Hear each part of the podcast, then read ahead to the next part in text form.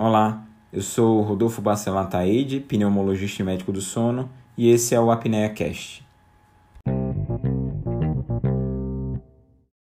Quando a gente vai falar é, sobre a situação de ver cada vez mais pacientes jovens é, sendo acometidos por Covid e necessitando de tratamento hospitalar, o que é importante salientar é que isso é um sinal da livre circulação do vírus.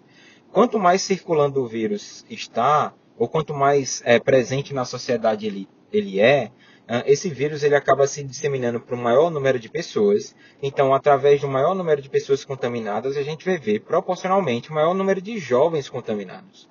Isso não significa que houve uma alteração do curso clínico da doença.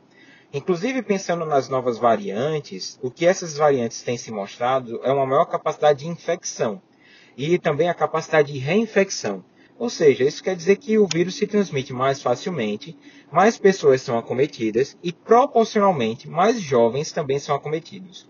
O jovem tem a questão associada de estar tá circulando, de tender a aglomerar-se mais, de respeitar menos as medidas de distanciamento social.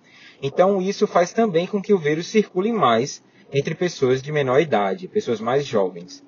Também é interessante dizer que, por mais que essas novas variantes elas sejam mais infecciosas, elas são, aumentou a taxa de circulação, elas, de novo, não mudaram o curso clínico da doença. Os dados que são apresentados hoje pelos estudos que se tem até então. Ah, então, o que a gente vê, no final das contas, é isso. É uma maior proporção de pacientes jovens sendo acometidos por quadros que demandam atendimento hospitalar, porque mais jovens pegam e mais pessoas têm pegado. Curtiu? Tem alguma sugestão? Gostaria de tirar alguma dúvida? Não esquece de deixar seu comentário.